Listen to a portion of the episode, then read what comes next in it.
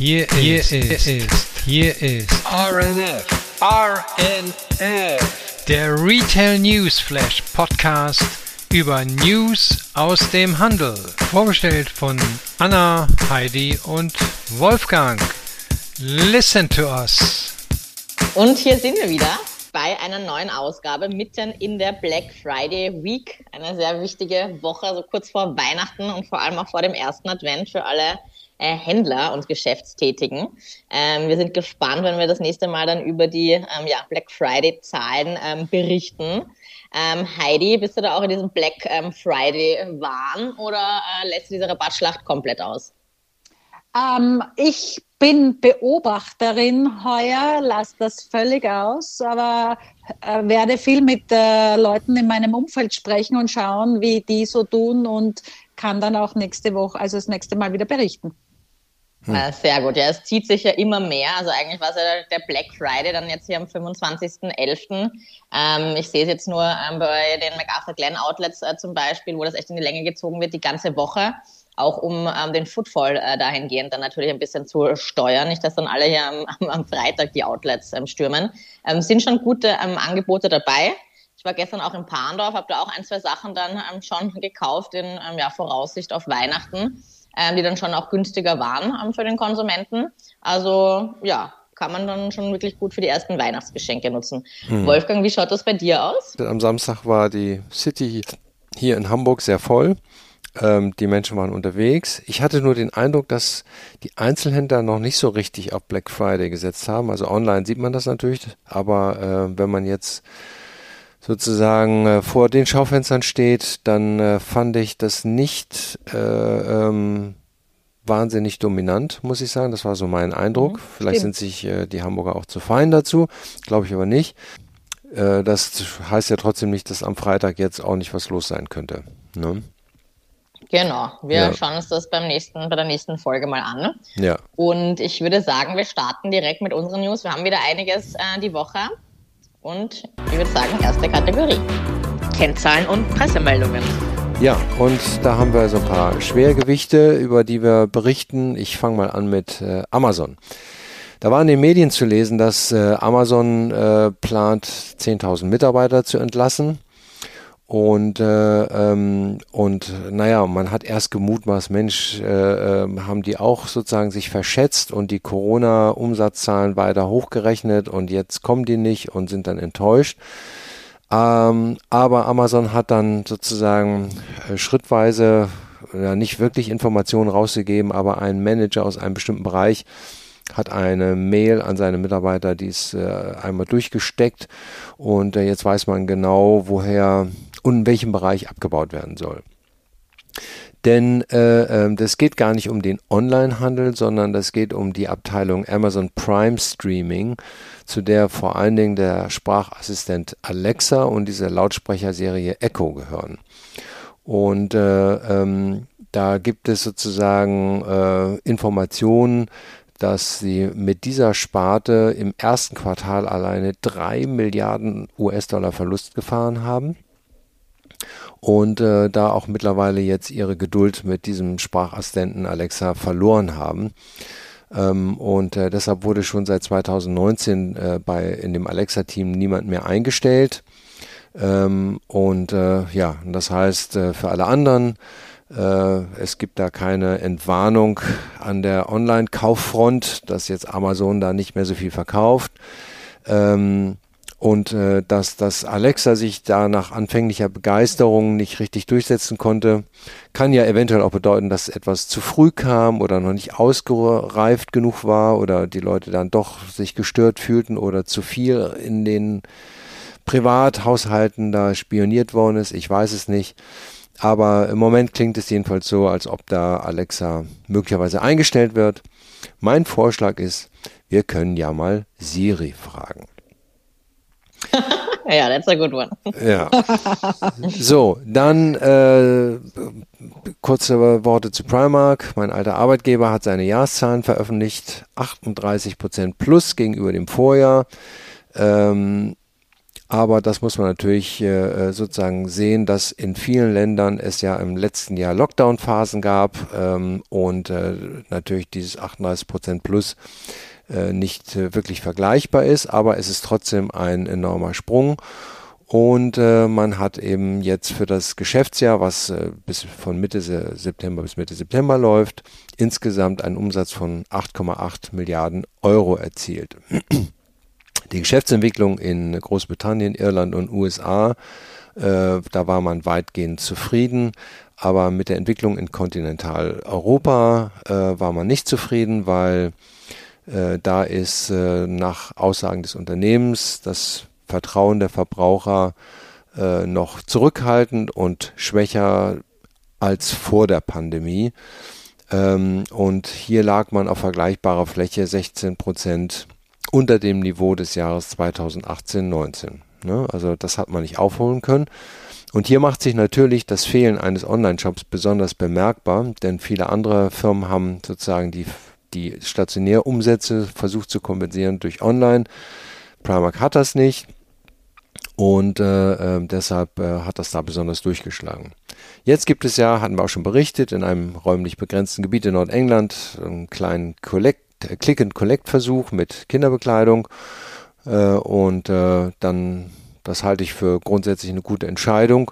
Und man muss dann halt sehen, äh, ob das dann zum weiteren Ausrollen kommt oder nicht. Ja, man hat auch berichtet, dass der deutsche Markt äh, Primark besondere Sorgen bereitet. Ähm, ja, nach einem sehr erfolgreichen Start ähm, im Jahr 2009 hat man ja sehr viele große, überdurchschnittlich große Filialen eröffnet. Die sind alle deutlich größer als in Irland, äh, England und Spanien. Ja, und jetzt, man weiß, die waren eigentlich zu groß und äh, ähm, deshalb äh, ähm, ähm, hat man natürlich solche sogenannten Kannibalisierungseffekte, die viel größer waren, als das äh, äh vorher mal gedacht war. Die Flächenproduktivität ist gesunken. Einige Stores sind nicht mehr rentabel und äh, wie der ein Unternehmenssprecher sagte, auf einem inakzeptablen Niveau. Ähm, und äh, deshalb musste Primark nun einige Wertberichtigungen in Deutschland vornehmen, ähm, um sozusagen Flächen zu verkleinern, abzuschreiben, äh, was an Investitionen gelaufen ist. Und äh, ja, es wird weiter geprüft, ob äh, noch mehr Filialen verkleinert werden oder man hat ja schon zwei geschlossen, ob da vielleicht nochmal die eine oder andere Schließung dazukommt, damit sich sozusagen die Kunden wieder auf weniger Stores verteilen und damit die Stores auch profitabel sind. Weil natürlich, sagt das Unternehmen auch, äh, es gibt, äh, das ist der größte Markt in Europa und da gibt es äh, Chancen. Äh, das kann ich nur sagen, ich teile diese Ansicht und ich würde mal sagen, ich wünsche Primark viel Erfolg bei diesen Maßnahmen und Aktivitäten. Für das Jahr, jetzt laufende Jahr oder begonnene Jahr ist man äh, sehr zuversichtlich und hat vor allen Dingen in den USA mächtig Gas gegeben. Vor Weihnachten noch drei Eröffnungen im östlichen Bereich äh, äh, oder an der Ostküste. Also äh, USA ist sozusagen der Markt, wo man jetzt ähm, sein Geld verdienen möchte. Ne? Ja, und das dritte Schwergewicht, ganz kurze ähm, Meldung über TikTok. Ähm, die haben jetzt sozusagen auch ähm, in ihrer App eine Shopping-Funktion eingebaut, äh, TikTok Shop, und dann können äh, Nutzerinnen und Nutzer dort einkaufen. Ähm, das wird, äh, diese Funktion ähm, wird erstmal in den USA komplett äh, eingeführt. Äh, es laufen für Europa und Asien schon Tests. Also TikTok geht davon aus, dass sie sozusagen auch viel Umsatz machen werden. Meine persönliche Beobachtung ist, es gibt immer mehr Plattformen, äh, auf denen man Ware kaufen kann. Äh, das Angebot wird vielfältiger und größer. Aber äh, das zur Verfügung stehende Einkommen und das Geld, was man ausgeben will, zum Beispiel für Mode, wird immer weniger. So, und äh, das heißt, es wird hier einen beinharten Konkurrenzkampf geben. Ich vermute, gerade auf den Social Media Plattformen niedrige Preise und natürlich einige, die da aus der Kurve fliegen werden, äh, weil es nicht funktionieren kann. Ähm, weil der Kuchen ist nicht größer, sondern kleiner, aber die Wettbewerber sind mehr und stark. Also, naja, mein Kommentar, die Gladiatorenspiele sind eröffnet, möge der Beste gewinnen. Ja. Definitiv. Ich sehe das ein bisschen anders. Ähm, ich meine, bei ähm, Instagram kannst du sie auch schon kaufen. Also ich schätze mal, das ist dann die gleiche Funktion. Also mhm. du hast ja. in, bei Instagram einen Shop-Button mhm. ähm, wo du dann auf die Website des Unternehmens ähm, geleitet wirst, halt immer noch in dieser Instagram-App. Ähm, das heißt, wenn du zurückgehst auf der Website, kommst du wieder auf Instagram. Und das ist dieses ähm, neue Format, sage ich mal, oder der neue Teil des Kuchens von dem ganzen Online-Commerce, nämlich Social Commerce. Und ähm, ich denke mir, für den Händler ist das eigentlich nur gut, weil es erspart sich Schritte.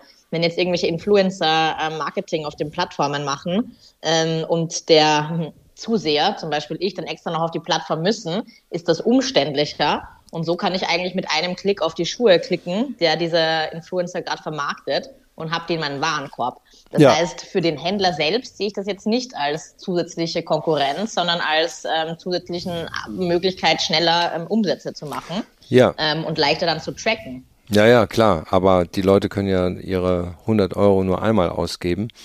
Und äh, klar, wenn man sich innerhalb der Social Media Welt laufend bewegt bei Instagram und äh, TikTok, dann geht man da gar nicht mehr raus auf andere Plattformen. Also irgendwo, also wenn der eine ja, mehr macht jetzt, ne, äh, mit seiner Marktmacht, dann wird der andere weniger machen. So einfach ist das. Ne? Exactly.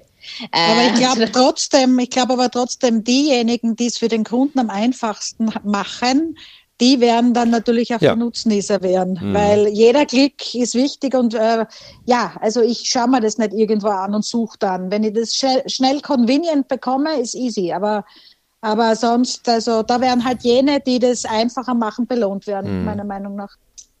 Ich ähm, bleibe auch mal äh, noch in der gleichen Kategorie und ähm, auch bei einer ja, Größe ähm, am, am, deutschen Markt zumindest, und zwar ein Bräuninger. Bräuninger hat ja im Frühsommer 2021 ähm, das Modehaus Kohnen in München übernommen. Und noch zur Eröffnung des ähm, Münchner Flagship Stores ähm, hatte der Chef der Stuttgarter Modehauskette Bräuninger ähm, darüber nachgedacht, ob man ähm, ja, den Firmennamen Kohnen nicht ähm, weiterführen könnte. Auch ist ja auch sehr traditionsbehaftet und das dann eben parallel zum eigenen Namen. Ne? Ähm, jetzt ähm, steht fest, dass ähm, ja, das ähm, Kaufhaus auf der Sendlinger Straße 3, ähm, ja, was 12.500 ähm, Quadratmeter auch hat, also Verkaufsfläche und sich über sechs Etagen streckt, ja, endgültig auch jetzt zum Modehaus Bräuninger wird. Also es verschwindet jetzt der Markenschriftzug, auch von der Fassade und von den Innenwänden. Und, was wir auch in letzter Zeit berichtet haben, was auch nicht fehlen darf, äh, es wird jetzt gerade umgebaut und dann, wenn es wieder eröffnet ist, dann eben äh, Konen weg der Markennamen und Bräuninger dann draußen. Aber es kommt auch ein Café in das neue Brauningshaus. Da wir heutzutage auch nicht viel. Das stimmt. Da haben wir ja noch einiges zu berichten in einer anderen Kategorie über Cafés etc. Äh, bei Brands. Aber ich hätte jetzt noch eine Meldung in dieser Kategorie gefunden und zwar ähm, Estee Lauder Cosmetic hat jetzt bekannt gegeben, dass äh, es die Marke Tom Ford kaufen möchte um 2,8 Milliarden Dollar. Also der Deal soll ja in der nächsten, im nächsten Jahr, in der ersten Hälfte abgeschlossen werden. Natürlich muss da noch die Genehmigung von den Behörden äh, kommen. Ford selbst äh, wird kreativer Visionär der Marke bleiben, äh, zumindest fürs nächste Jahr. Ähm, was macht jetzt Estee Lauder? Übernimmt natürlich äh, Kosmetik und Parfums. Äh, die Ermenegildo Senior Group war bis dato für Herrenmode verantwortlich im Tom Ford äh, Konzern macht jetzt weiter auch mit also Herrenmode, aber auch mit Damen Accessoires und Unterwäsche. Ähm, und die Brillenlinie von äh, Tom Ford äh, ist weiterhin bei Marcolin. Äh, für uns auch nichts Neues und Unbekanntes. Wir haben zu einer früheren Ausgabe schon von Telios ähm, das Brillen Joint Venture äh, berichtet, äh, äh, wo Marcolin und LWM Asch dabei war quasi 2017 gegründet und 21 in den Konzern äh, LVMH integriert wurde. Folgende Brands sind noch dabei, also ich glaube Bali, Moncler, Pucci, Swarovski und somit neben Luxottica und Safilo einer der äh, großen äh, Brillenproduzenten, die wir kennen. Und dann ja, spannende Transaktion. Sagen, ganz genau, also riesige und spannende Transaktion. Und äh, wir haben aber auch in unserer nächsten Kategorie wieder ganz spannende Neuigkeiten zu berichten. Neue Öffnungen und neue Formate. Ja, und Anna, äh, können wir gleich weiterführen. Äh, das letzte Mal im letzten Podcast hast du ja äh, berichtet vom Opening vom Paper und ähm, Tea in Wien. Da wolltest du ja hingehen. Wie war das Opening?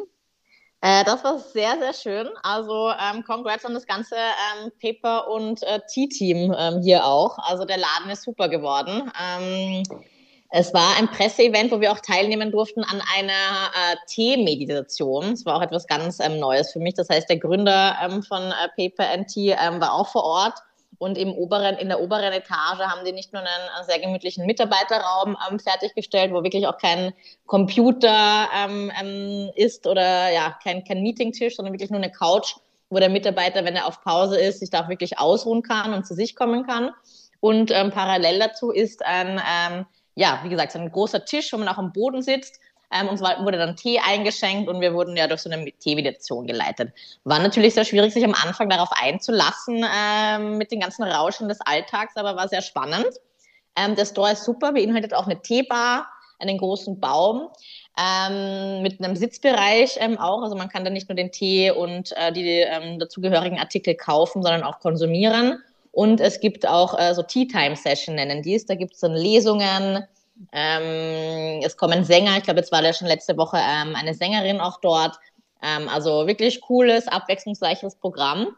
Und die Marke eröffnet gerade ähm, ja, bis Weihnachten ähm, jede Woche einen Store. Ich glaube, der letzte war jetzt Bonn und jetzt folgt dann Zürich. Also spannend, wie die Gas geben und äh, bin gespannt, da äh, den Verlauf weiter zu verfolgen.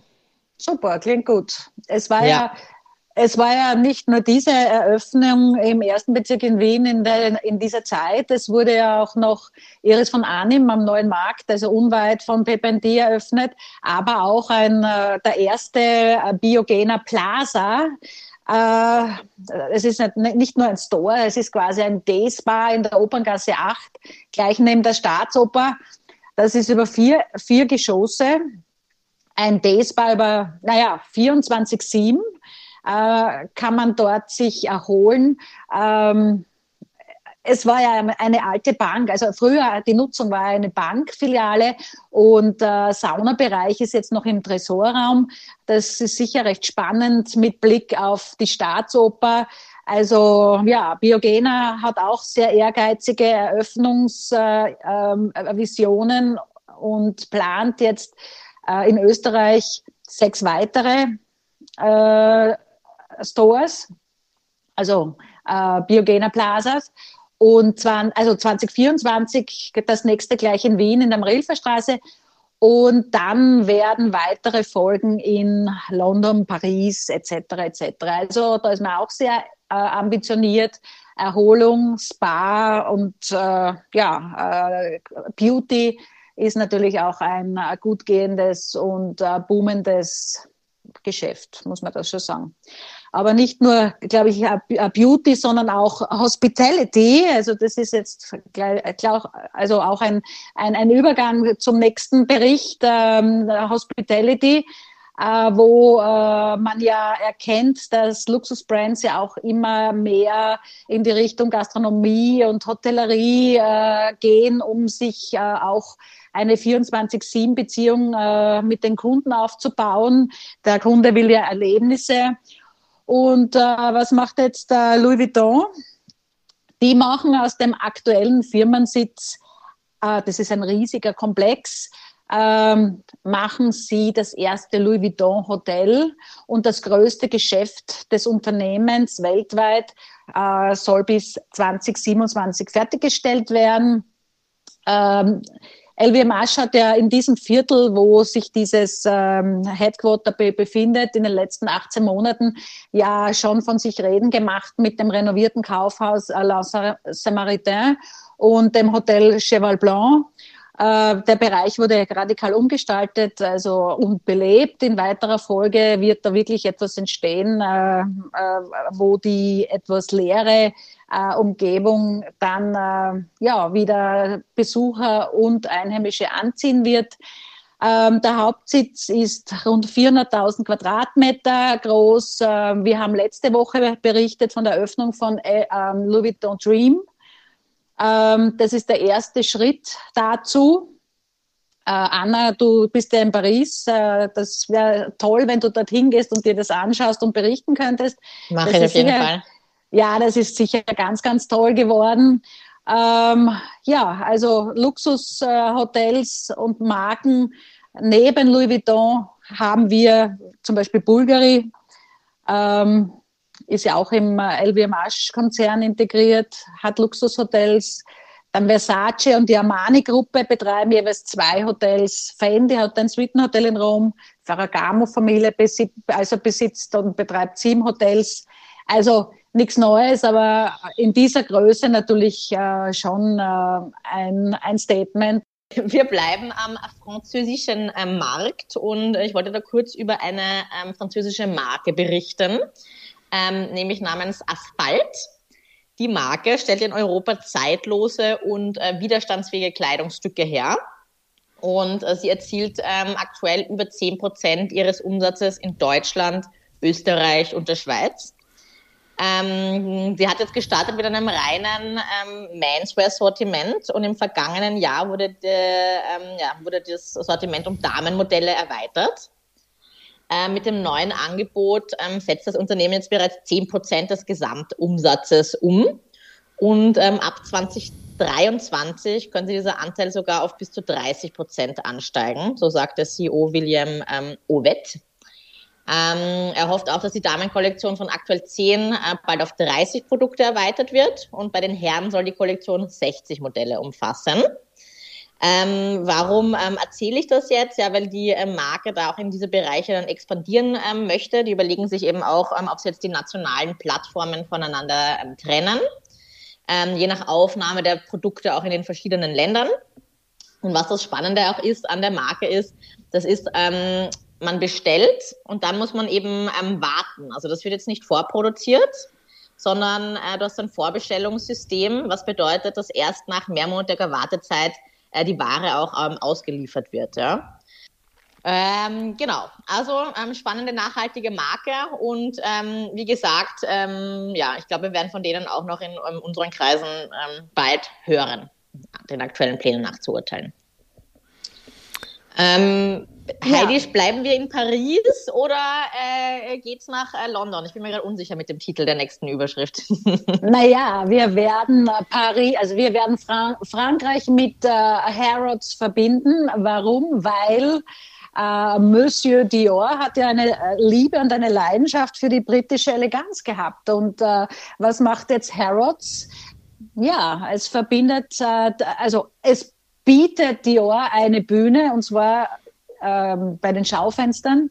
Ähm, die sind ja bekannt bei Harrods natürlich und äh, da kann man jetzt für alle, die jetzt nach London reisen, kann man da so einiges sehen.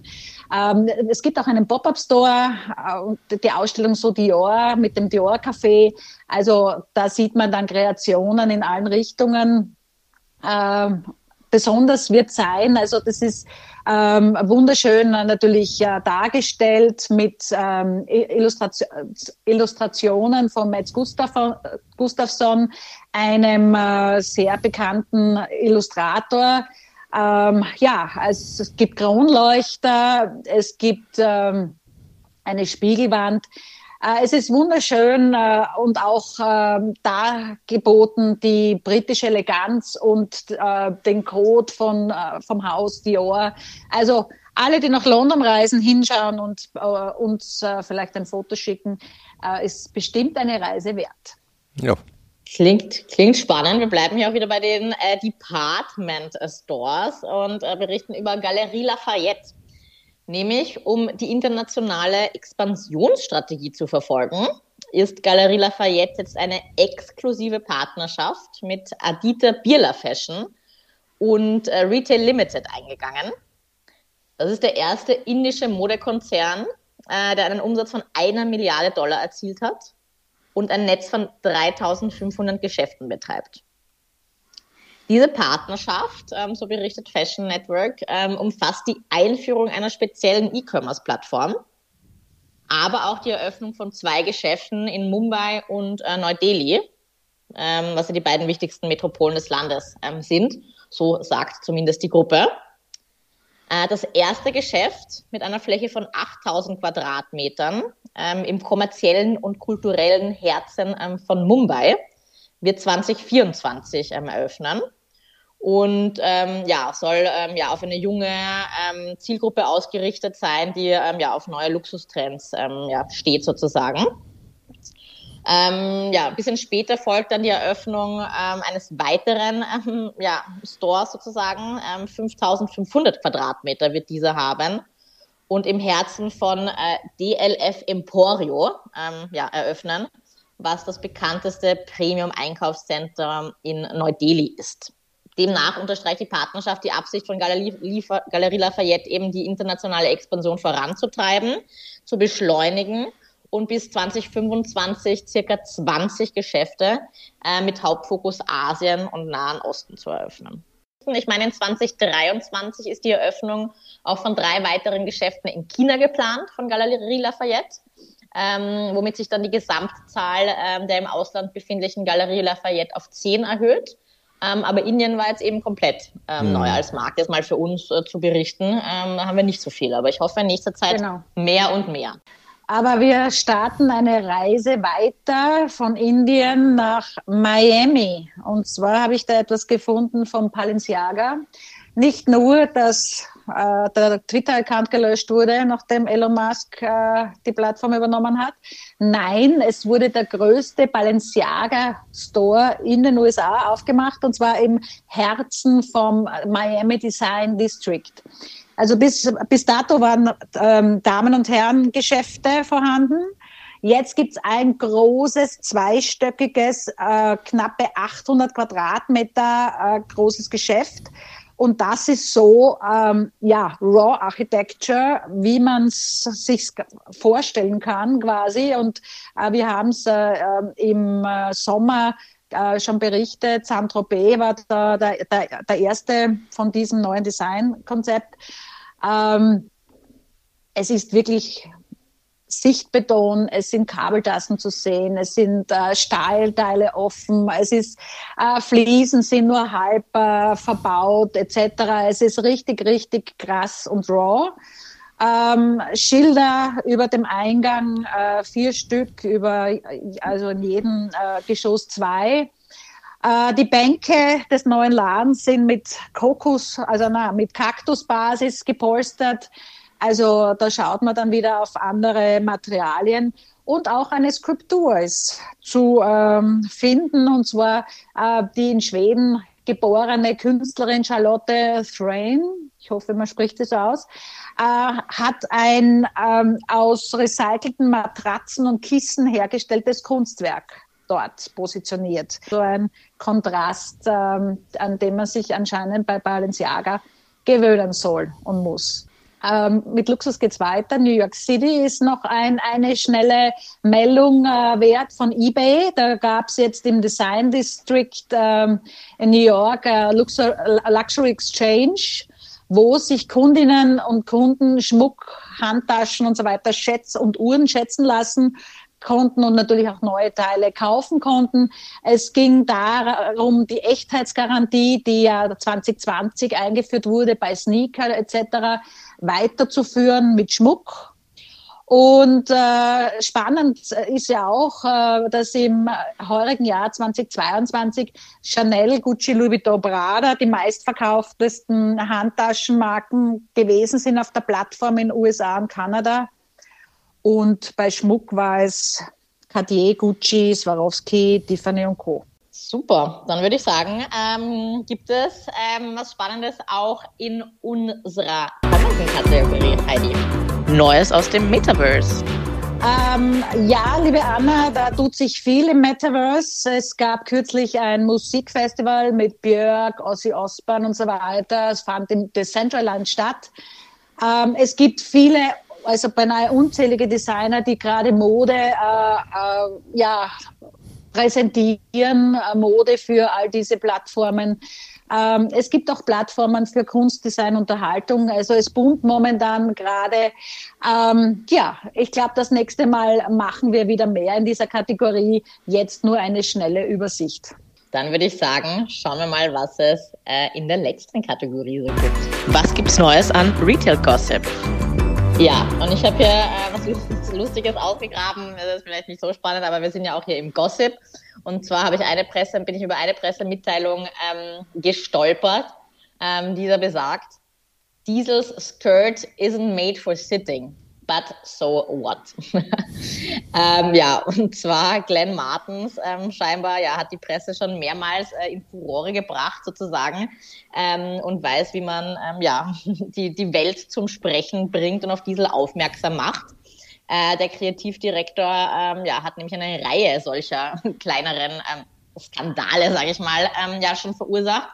Äh, zuletzt scheinbar gab es auch so Buttplug-Invitations zu irgendwelchen Shows ähm, man hatte auch schon mal eine Fragrance, also ein Parfum ähm, entworfen, das nach Jeans ähm, riecht. Und jetzt eben einen Rock, wo keiner so richtig weiß, ob das ein Gürtel oder ein Röckchen ist. Hinsetzen kann man sich damit ähm, nicht, aber am Laufsteg ähm, schaut sicherlich ganz nett aus. Und ähm, genau, wir haben auch drüber geredet. Ne? Ist ja. Diesel schon mal wieder ein bisschen in der Brand Awareness nach unten gerutscht. Ja, ich äh, äh, habe hier auch eine Meldung äh, gelesen über einen über äh, Kentucky Fried Chicken, die hier wirklich äh, einen sehr peinlichen und geschmacklosen Werbefehler begangen haben, äh, begangen haben und sich dafür zwar in der Zwischenzeit entschuldigt haben. Aber was haben die gepostet am 9.11.? Gedenktag an die Reichsprognomennacht. Gönn dir ruhig und mehr zarten Cheese zum knusprigen Chicken. Ne? Das bekamen die Nutzer und Kunden von der äh, Kentucky Fried äh, Chicken App auf ihre Handys gespielt. Äh, und äh, ja, und das hat natürlich verständlicherweise so ein, einen Tag mit äh, so einer Meldung für ein bisschen mehr Käse auf dem Burger zu äh, verbinden, das geht eigentlich gar nicht. Gott. Ja, und äh, wie ist das dazu gekommen? Das Unternehmen hat dann später nach seinen Entschuldigungen dann gesagt, na ja, das ist halt ein halbautomatischer Prozess. Man hat sämtliche Feiertage und besonderen Tage, die es in den Ländern gibt, die hat man in einen Rechner eingegeben. Und, äh, äh und aufgrund dieser Feiertage äh, hat man dann Anlässe, Werbung rauszuschicken.